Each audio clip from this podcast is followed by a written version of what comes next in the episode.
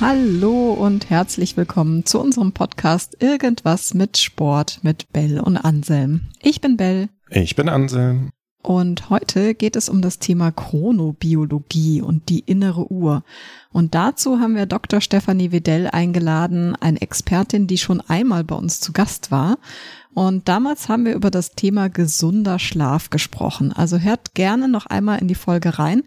Das Thema ist so umfangreich und spannend, dass wir heute noch einmal auf das Thema innere Uhr eingehen möchten, die ja nicht nur unseren Schlaf, sondern eben auch unseren Tagesablauf bestimmt. Stefanie, für die, die die erste Podcast-Folge mit dir noch nicht gehört haben.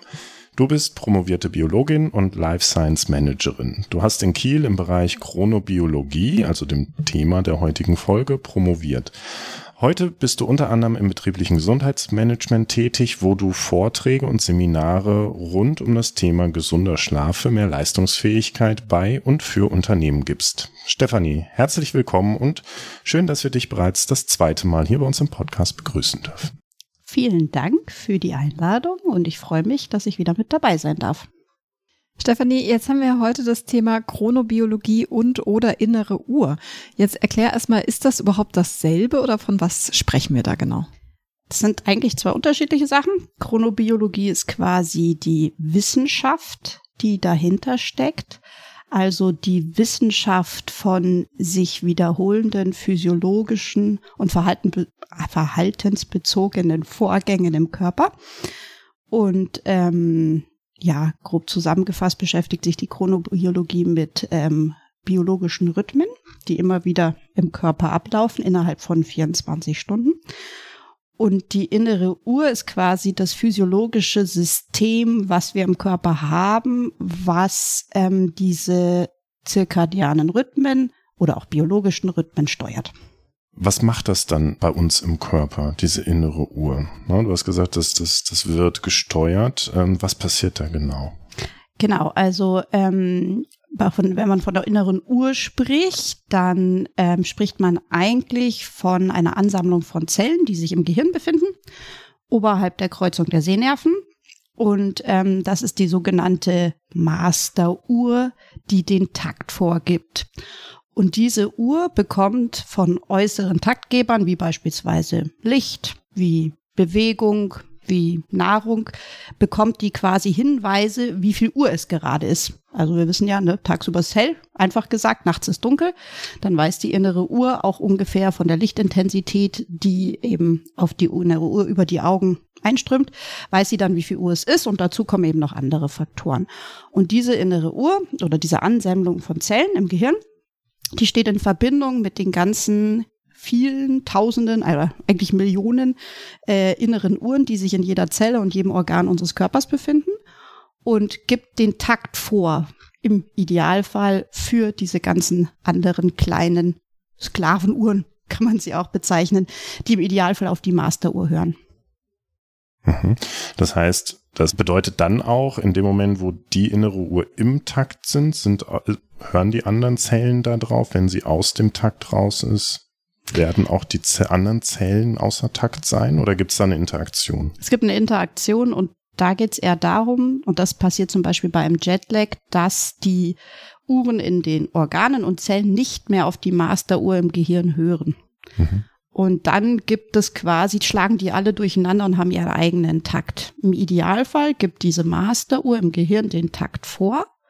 Das geschieht über Nervenimpulse, die in den Körper abgegeben werden. Und die ähm, Uhren in den Zellen und Organen richten sich danach und schlagen alle im Gleichklang. Wenn man jetzt zum Beispiel ähm, über Zeitzonen hinweg reist und ein Jetlag aufbaut, dann kommt es eben oft dazu, dass dieser Gleichklang gestört wird und dass die eben nicht mehr alle im Takt schlagen, sondern dass die alle so ihren eigenen Takt machen, unterschiedlich schnell. Und das merkt man dann ganz deutlich. Also kennt ihr vielleicht selber auch. Erstens, man ist unglaublich müde, der Schlafwachrhythmus ist durcheinander. Oft hat man mit Verdauungsproblemen zu tun, weil ja auch der Magen und das Verdauungssystem auf diese Masteruhr hört. Ähm, oft hat man auch Herzrasen, ist gestresst. Das heißt, alle Systeme im Körper sind eigentlich durcheinander und nicht mehr im Takt. Wenn du jetzt sagst, die Organe haben ja auch alle ihre eigene Uhr, äh, da stolper ich gerade über den Begriff, es gibt ja die chinesische Organuhr, von der man mal so gelesen und gehört hat. Ähm, kannst du uns dazu mehr erzählen? Genau, also ich, ich glaube, die, dieses mit Chinesisch ist mir jetzt nicht so ein Begriff, aber ich glaube, es geht einfach darum, wie du schon gesagt hast, dass jedes Organ auch über eine innere Uhr verfügt und äh, zum Beispiel sind die Organe zu bestimmten Zeiten sehr aktiv im Körper und zu bestimmten Zeiten tun sie weniger. Also beispielsweise weiß man, ähm, dass die Herzfrequenz, also dass das Her Herz besonders morgens sehr aktiv ist und der Blutdruck ansteigt und, und die Herzfrequenz ansteigt, weshalb es zum Beispiel auch häufig zu Herzinfarkten morgens in der Früh kommt, weil dieses System hochgefahren wird sozusagen. Ne? Der Körper wacht auf, der kommt in eine Aufwachreaktion und dann geht eben auch die Herzfrequenz hoch, der Blutdruck steigt. Ähm, also da weiß man zum Beispiel, dass da einfach physiologisch geregelt über die innere Uhr die Herzfrequenz von alleine ansteigt, ohne dass du dich jetzt körperlich betätigst. Und das ist mit anderen Organen genauso ähm, Ausscheidungsorgane. Zu bestimmten Zeiten muss man vermehrt auf Toilette. Das ist einfach so, weil halt vermehrt Urin produziert wird, wenn die Niere jetzt zum Beispiel mehr produziert. Ähm, oder auch die Verdauungstätigkeit, die ist ja auch nachts eigentlich eher ruhiger gestellt. Und tagsüber weiß man auch oft häufig morgens erstmal auf Toilette gehen, sage ich jetzt mal, weil eben die Verdauung erstmal angeregt wird. Und so ist das eigentlich gemeint, dass wirklich jedes Organ für sich eine Uhr hat und eben auf diese innere Masteruhr hört und deswegen bestimmte Aktivitäts- und Inaktivitätsphasen hat. Jetzt weiß ich auch wieder, woher ich das Chinesisch habe. Das ist traditionelle chinesische Medizin, glaube ich, die sich da auch so ein bisschen drauf fokussiert hat. Würde Sinn machen, ja. Also es ist auch so, dass ja leider da sehr, sehr wenig drauf geachtet würden. Man könnte auch, deswegen gibt's auch diese, hatten wir, glaube ich, letztes Mal auch schon diesen Begriff, diese Chronopharmakologie. Das heißt, man könnte auch viel mehr drauf gucken, wann sind denn die Organe aktiv und wann sollte man die Medikamente geben, beispielsweise um Herzinfarktrisiko zu senken oder Verdauungstätigkeit anzuregen, weil das könnte man eben abstimmen mit der Aktivität des Organs.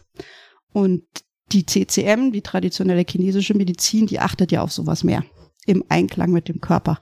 Die Schulmedizin macht das eben häufig weniger. Das ist ja auch ein Punkt, ne? wenn ich nachts immer zur selben Uhrzeit aufwache, dann kann ich ja eigentlich auch mal gucken, welches Organ da gerade aktiv ist und wo ich vielleicht da so ein bisschen mein Augenmerk drauf legen kann.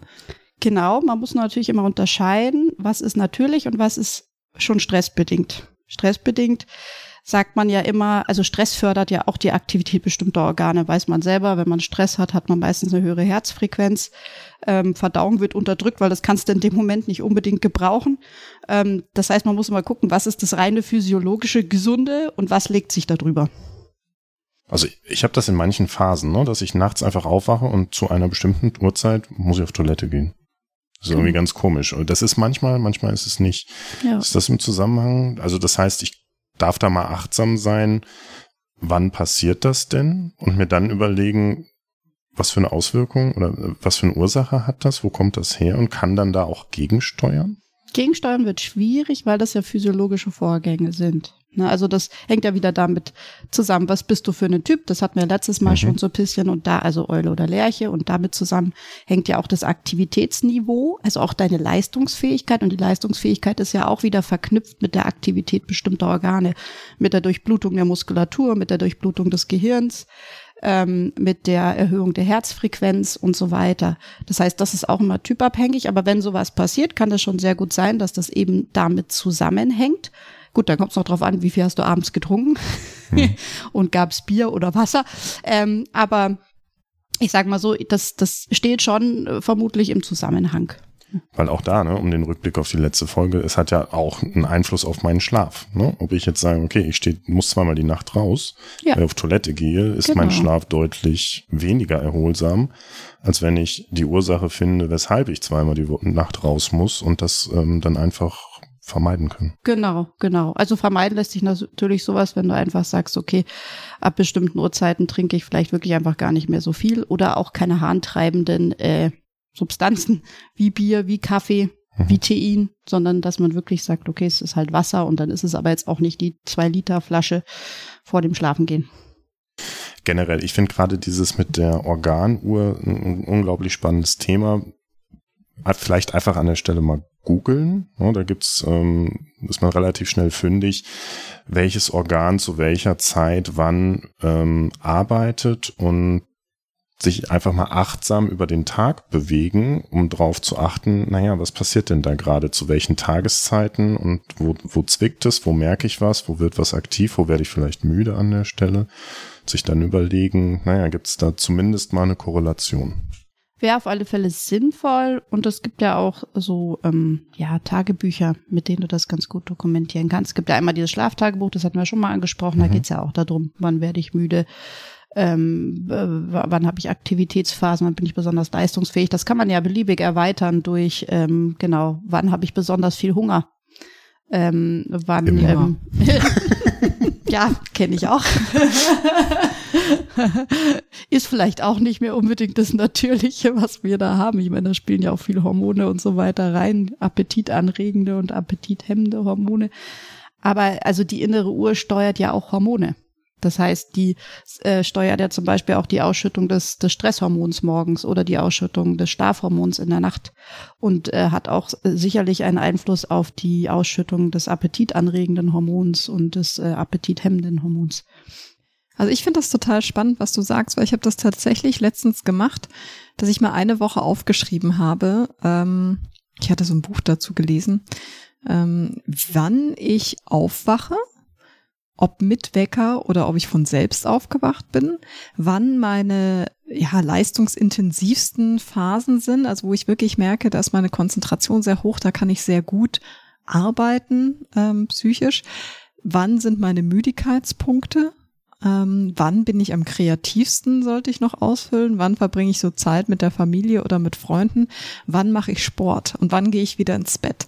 Und das fand ich total spannend, ähm, weil ich dann auch für mich festgestellt habe, zum einen, ich bin vormittags eigentlich am, also kann ich mich am besten konzentrieren, das schaffe ich wirklich am meisten. Das war mir vorher schon auch klar. Aber ich habe dann festgestellt, ich beginne eigentlich immer so gegen neun zu arbeiten. Und dann habe ich beschlossen, okay, ich brauche eigentlich mehr Zeit, weil ich in dieser Zeit unheimlich viel schaffe. Jetzt beginne ich meinen Arbeitstag halt immer um acht. Ne? Ich kenne Personen, die fangen sogar um sechs an zu arbeiten, einfach weil sie wissen, dass sie vormittags am produktivsten sind. Die arbeiten von sechs bis zwölf und äh, machen dann vielleicht nochmal nachmittags oder einen Abendslot. Ähm, ich habe auch für mich festgestellt, ich kriege immer äh, ein Nachmittagstief. Also wenn ich viel zu tun habe, dann zieht sich das so eher bis 17, 18 Uhr, wo ich extrem müde werde. Und wenn ich weniger zu tun habe, dann habe ich das schon so um 13, 14 Uhr, so ein Mittagstief. Ich kann zum Beispiel mittags auch nicht äh, warm essen. Also auch wenn ich arbeite oder so, ich bin nie in die Kantine gegangen. Ich habe mir eine Breze oder einen Joghurt gemacht, weil wenn ich mittags einen Schnitzel esse, dann ist es vorbei mit meiner Leistungsfähigkeit. Also die äußeren Faktoren spielen natürlich auch eine Rolle, gerade bei der inneren Uhr. Es gibt viele exogene Faktoren, wie ich es am Anfang schon mal angesprochen hatte. Und das ähm, hat ja auch einen Einfluss wiederum auf das System, weil das ja dadurch beeinflusst wird. Also das heißt, wir haben diese, diese endogenen Reize, die selber von der inneren Uhr kommen und dann die exogenen Reize, die durch Nahrungsmittelaufnahme, durch Bereitstellung von Zucker, durch Bewegung, durch Licht, ähm, wie du es eben auch sagst, durch Aktivität auch beeinflusst werden. Und so ist es dann, wird es auch verarbeitet und mit aufgenommen und spielt ja auch eine Rolle. Verstehe ich es richtig? Es gibt nicht die innere Uhr, die bei uns Menschen gleich ist, aber es gibt ähnliche Phasen. Also bei der inneren Uhr, dass man sagt, okay, wir sind ja ein Mensch. Das äh, vereint uns ja alle als, als Lebewesen. Das heißt, in irgendeiner Art und Weise wird es ja wahrscheinlich ähnliche Mechanismen geben, die auch durch die innere Uhr vorgegeben wird. Und davon weicht dann jeder individuell leicht ab. Oder wie darf ich mir das dann vorstellen? Also innere Uhr ist ja auch eher so ein umgangssprachlicher Begriff. Wenn du es jetzt wissenschaftlich angehen würdest, würdest du sagen, würdest du eher vom zirkadianen System zum Beispiel sprechen. Also zirkadian heißt einfach ungefähr 24 Stunden. Man hat halt einfach festgestellt, irgendwann durch, durch äh, Experimente in den 60er Jahren, dass es halt ähm, ein System im Körper gibt, was durch äußere Faktoren, gerade den ähm, Hell-Dunkel-Wechsel sehr stark beeinflusst wird. Und man hat festgestellt, wenn man Menschen, also man hat das wirklich gemacht, finde ich total spannend, es nannte sich Bunker-Experimente, kannst du heute ethisch gar nicht mehr machen, damals ging das noch. Da hat man Studenten mehrere Monate lang im Dunkeln unterirdisch ähm, nicht eingesperrt, es war freiwillig gegen Geld, ähm, aber dem Licht entzogen, dem natürlichen Hell-Dunkel-Wechsel. Und hat äh, sich angeschaut, was passiert mit diesen ganzen physiologischen Rhythmen, diesen zirkadianen Rhythmen, wenn man ihnen den Tag-Nacht-Wechsel entzieht. Und das Interessante ist, es bleibt trotzdem immer ungefähr bei 24 Stunden. Es geht, es wird ein bisschen länger. Es verlängert sich so Richtung 25 Stunden ungefähr. Aber egal wie lange du es machst, ähm, es bleibt ungefähr dabei. Das heißt, man kann sich so vorstellen, man hat dieses zirkadiane System, was der was, was diese 24 Stunden ungefähr vorgibt. Und durch die äußeren Taktgeber, insbesondere im Hell-Dunkel-Wechsel, wird die Uhr geeicht und gestellt. Das heißt, bei jedem Menschen ist es ungefähr 24 Stunden, aber unterscheidet sich natürlich. Nicht jeder hat genau 23 Stunden und 59 Minuten, sondern das ist dann wirklich individuell auch ein bisschen unterschiedlich. Und genauso ähm, gibt es ja auch viele Erkrankungen, die damit zusammenhängen. Und es gibt auch zum Beispiel Forschungen dazu, was passiert bei Menschen, die eben erblindet sind, die keinen Hell-Dunkel-Wechsel mitbekommen von außen. Gibt es auch Studien dazu. Da hat man zum Beispiel festgestellt, das funktioniert auch, dieses System, aber nicht mehr natürlich so gut, weil dieser äußere Taktgeber Licht eben fehlt. Dann wird eben auf andere Taktgeber eher gehört als jetzt der Hell-Dunkel-Wechsel. Aber es ist trotzdem eine Schwierigkeit. Okay, das heißt, in den Momenten, wo ich diese äußeren Faktoren nicht habe, ist im Prinzip meine Abweichung größer. Es kann mal eher, mal später, wie genau. auch immer. Und, und ja. das ist dann auch der Moment, ne, wo zum Beispiel beim letzten Mal das Thema Schichtarbeit, ja. wo sowas dann auch ins Spiel kommt, was dann die innere Uhr auch aus dem Takt bringen kann. Wie ein Jetlag, ja. Genau, wie ein Jetlag, mhm. ne, eine Schichtarbeit. Mhm. Und ähm, da gibt es gewisse Ähnlichkeiten bei den Menschen. Und um einfach auf meine individuellen Bedürfnisse einzugehen, ist das, was Bell eben gesagt hat, einfach mal mir anzugucken und zu notieren über eine gewisse Zeit, wann passiert denn was mit mir und meinem Körper, wann habe ich solche Leistungshoch, genau. wann habe ich Leistungstief, wann würde ich auch natürlich aufwachen genau. und wann genau. werde ich natürlich müde. Da hattest du beim letzten Mal auch diesen tollen Tipp gegeben, einfach mal im Urlaub einfach mal gucken, kein Wecker, keinen, kein Handy, kein nichts. Und genau. in der genau. entspannten Phase genau das mal rausfinden. Das mal beobachten und natürlich hat jeder Mensch an unterschiedlichen Punkten ähm, diese Leistungshochs und Tiefs und auch eben die Aktivität von bestimmten Organen. Und das hat wieder viel eben auch mit diesen Chronotypen zu tun. Bei den ähm, Lerchen ist das dann früher als bei den Eulen. Das heißt, das ist wirklich sehr individuell. Nur es spielt sich alles in diesem Rahmen von ungefähr 24 Stunden ab und wiederholt sich immer wieder innerhalb dieser 24 Stunden und deswegen auch zirkadian. Das ist ja auch spannend, weil es gibt ja auch immer wieder Diskussionen, sollte die Schule tatsächlich um 8 Uhr beginnen. Ne? Es gibt andere Länder, die haben das schon nach hinten geschoben. Für eine Lerche ist 8 Uhr vielleicht genau richtig. Ähm, und für eine Eule, die hat extreme Probleme. Die ist quasi mitten in ihrem Schlafrhythmus, wenn um 8 die Schule beginnt.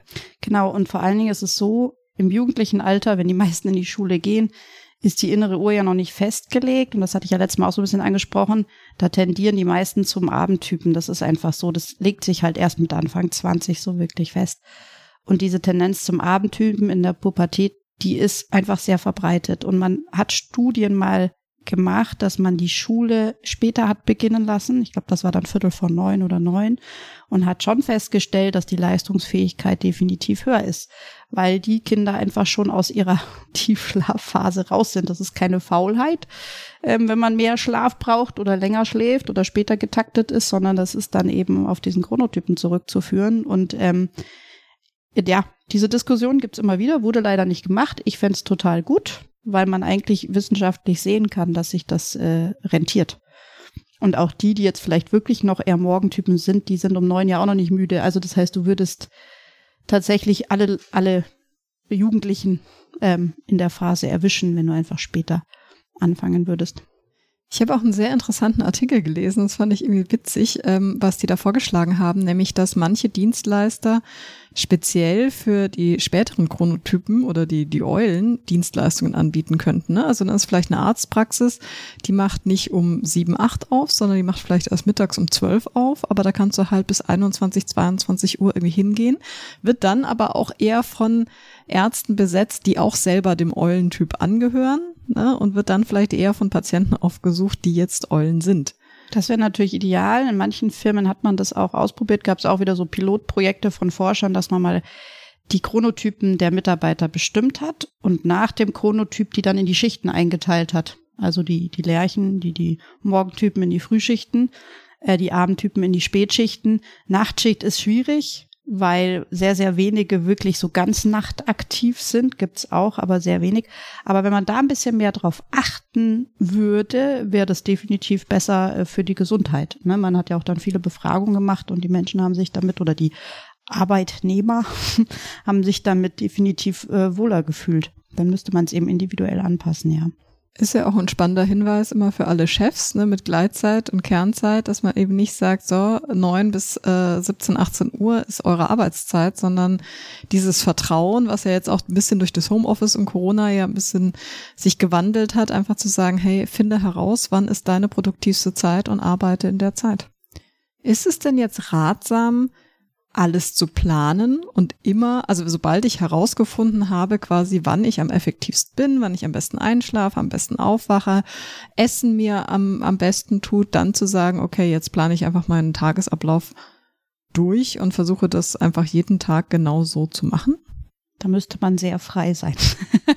ich stelle es mir sehr schwierig vor. Also wenn du Angestellter bist, glaube ich, ist es Außer du hast wirklich so einen Chef, der sagt, mach, wie du das meinst, arbeite zu Hause. Ich kenne auch viele, die dürfen eben nicht zu Hause arbeiten, gerade jetzt, wo die Homeoffice-Regelung wieder ähm, wegfällt.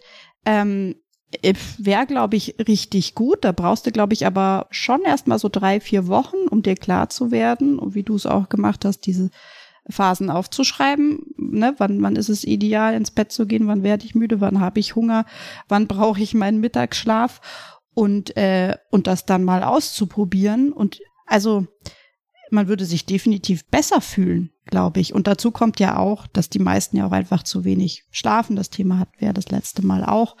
Und dass ähm, gerade so durch, durch die frühen Arbeitszeiten, aber auch durch diese Lichtverschmutzung, die wir ja in Städten schon haben, Straßenlaterne scheint rein und so weiter, ähm, dass das System einfach schon durcheinander ist. Das heißt, du würdest auch erstmal Zeit brauchen, damit das System überhaupt mal wieder auf Normalzustand kommt und sich einpendelt und dann den normalen Rhythmus zeigt sozusagen. Das dauert ja auch eine Weile. Bei manchen geht das auch gar nicht mehr, weil es einfach schon zu gestört ist. Und dann zu dokumentieren, also es, es braucht sehr lange Zeit, glaube ich, und dann wirklich rauszufinden, wann passiert was. Ist dabei, ich stelle mir gerade die Frage, ne, wenn ich jetzt über einen langen Zeitraum einfach ganz geregelte Abläufe habe, dass ich sage, ich mache immer das, dann, das, dann, das, dann, dann wird gegessen, dann gehe ich ins Bett, wie auch immer, dann gehe ich arbeiten, Pause, Nickerchen, wie auch immer. Adaptiert mein Körper das, auch wenn es außerhalb meines natürlichen Rhythmus ist? Nicht wirklich. Also, hm, ich habe diesen Versuch selber noch nicht gemacht. Eigentlich, ich sag mal so, wenn du versuchst, immer um 10 Uhr schlafen zu gehen. Du bist aber eigentlich ein Abendtyp. Du wirst um 10 nicht einschlafen können.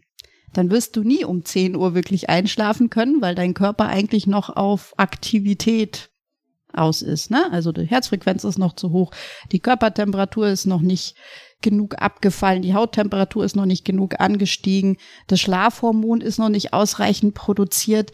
Also es hat schon einen Sinn, dass dieser Rhythmus von innen endogen so ist, wie er ist. Und es sind ja auch Gene dran beteiligt. Also unsere Erbinformation ist darauf auch eingestellt und die kannst du nicht umpolen. Ich stelle die Frage, weil ich erinnere mich, ich glaube, in der letzten Folge hast du gesagt, gerade am Wochenende, ne, wenn ich dann mhm. meinen Schlafrhythmus wechsle, dass das eigentlich gar nicht so gut ist. Jetzt habe ich mir genau. die Frage gestellt, naja, wenn mein, mein Rhythmus unter der Woche ja schon aus der Balance ist, ich mhm. am Wochenende aber eigentlich in den Rhythmus reinkomme, ob das dann nicht eigentlich förderlich sein sollte.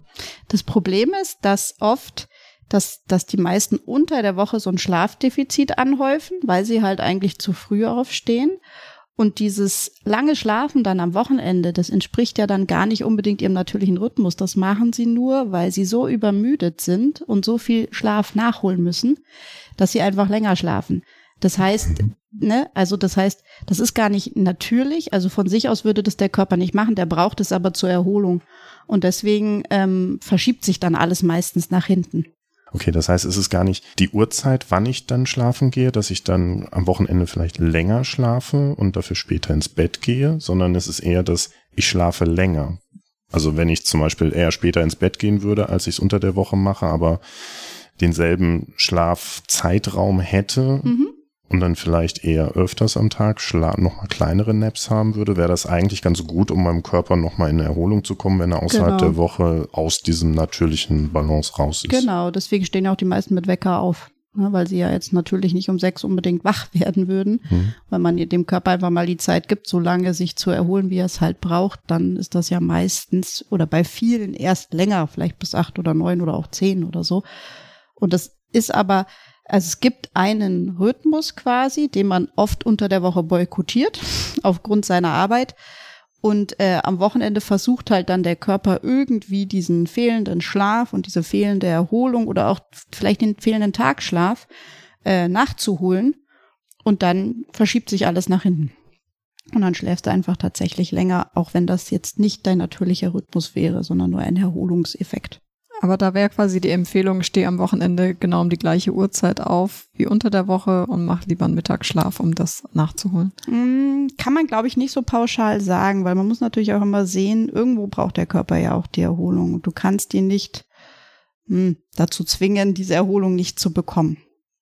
Das heißt, eigentlich müsstest du gucken, dass du deinen Rhythmus auch unter der Woche so umstellst, dass es für dich passt. Also, dass du eine, eben eine Arbeit hast, mit der du vielleicht, wenn du um acht ausgeschlafen bist, um neun oder zehn anfangen kannst. Also, das wäre eigentlich der Idealfall, wirklich den gesamten Rhythmus ähm, der inneren Uhr oder, oder dem, dem zirkadianen System anzupassen ähm, und nicht immer außer Takt äh, zu sein. Das, das wäre eigentlich besser.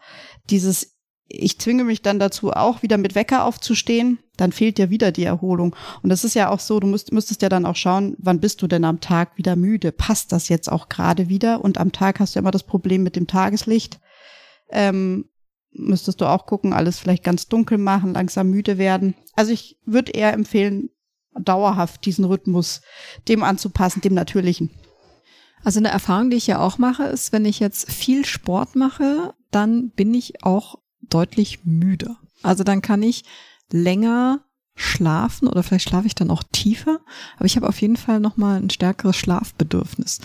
Ähm, genauso, wenn ich jetzt irgendwie einen Tag wandern bin, ne, dann kommt natürlich die sportliche Aktivität und die frische Luft und die Sonne irgendwie dazu, dann bin ich abends schlag kaputt. Also ich bin so der Klassiker, der auf dem Rückweg von der Wanderung dann schon einschläft irgendwie. Ähm, das bringt ja dann meinen Rhythmus auch wieder durcheinander. Ja, das sind natürlich wieder diese äußeren Einflüsse und da, glaube ich, hat es auch einfach viel mit Erschöpfung und Erholung dann zu tun. Also, ähm, ich sag mal so, den, den, den inneren Rhythmus oder das zirkadiane System siehst du ja am besten natürlich, wenn du jetzt nicht viel machen würdest. Also wenn du Einflüsse, diese exogenen Einflüsse wie hohe körperliche Aktivität. Ähm, also wenn du alles moderat halten würdest, dann wäre es eigentlich am natürlichsten. Wenn natürlich jetzt so ein Faktor dazu kommt, ich mache Extremsport und verausgabe mich total, dann kommt ja noch dieser Erschöpfungszustand dazu, der dann ja gar nichts mit dem zirkadianen System zu tun hat, was dann eigentlich vielleicht eben noch nicht auf Schlafen gepolt wäre, aber dadurch, dass du so erschöpft bist, steigt einfach dieser Schlafdruck so stark an und dann bist du eben erschöpft und der Körper braucht die Erholung, ist aber dann eigentlich unabhängig von dem zirkadianen System. Wie sowas Schönes wie Schlafen so komplex sein kann.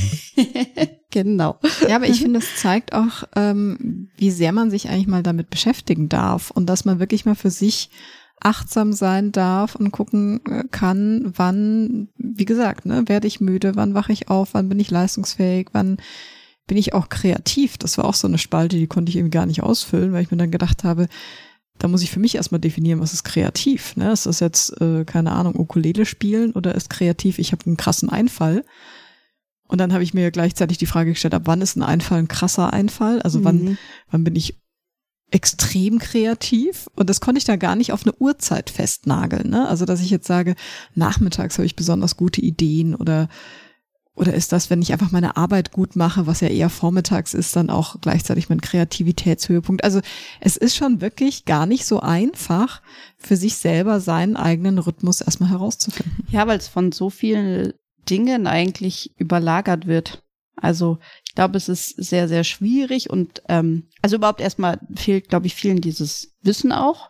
Klar, man kann im Internet viel nachlesen. Ich glaube, jeder hat schon mal gehört, ähm, man, dass eine innere Uhr hat. Ich saß heute in der S-Bahn und dann hat die eine, äh, da saßen da zwei Freundinnen, so 16 oder so und dann hat die eine auch von ihrer inneren Uhr erzählt. Aber ich glaube, vielen ist gar nicht klar, was das eigentlich heißt und was, was das alles im Körper wirklich macht und was, wie komplex das Ganze ist und wie stark das auch von inneren und äußeren Faktoren abhängt. Und ich glaube, bei den meisten ist das einfach so überlagert durch äußere Faktoren, wie eben diesen Lichteinfall, wie ähm, vielleicht auch unregelmäßige Nahrungsaufnahme. Ich glaube, auch Genussmittel spielen eine starke Rolle, wie Koffein, wie Nikotin, wie Alkohol. Das beeinflusst das ja auch alles. Ähm, dass es erstmal braucht, bis man überhaupt an den natürlichen Rhythmus, bis der sich zeigt oder bis man an den drankommt. Und ich glaube, das ist auch schon die Herausforderung in unserem ähm, schnelllebigen ähm, Leben mit festen Arbeitszeiten. Also ich habe ja auch einmal den Versuch gemacht, mehrere Monate keinen Kaffee zu trinken, also kein Koffein, ähm, weil ich mir dachte, ich möchte, also ich war, ich bin immer müde. So ein Witz in meiner Familie, so äh, Bell, wie geht's dir? Ja, müde, ne? Äh, ich bin immer müde und dachte, das kann ja nicht sein. Ähm, und habe mir gedacht, ich trinke jetzt explizit einfach über einen längeren Zeitraum keinen Kaffee, weil ich will nicht das Symptom bekämpfen. Wenn ich müde bin, trinke ich halt einfach einen Kaffee mehr und dann bin ich wieder wach, sondern ich wollte eigentlich mal gucken, dass ich diesen Müdigkeitszustand wegkriege und einfach fit bin. Und ich habe wirklich, ich habe auf Zucker verzichtet, ich habe auf Eiweiß, also äh, Milchprodukte, tierische Milchprodukte verzichtet. Das hat irgendwie alles nicht wirklich was gebracht. Deshalb habe ich aufgegeben, jetzt trinke ich wieder Kaffee.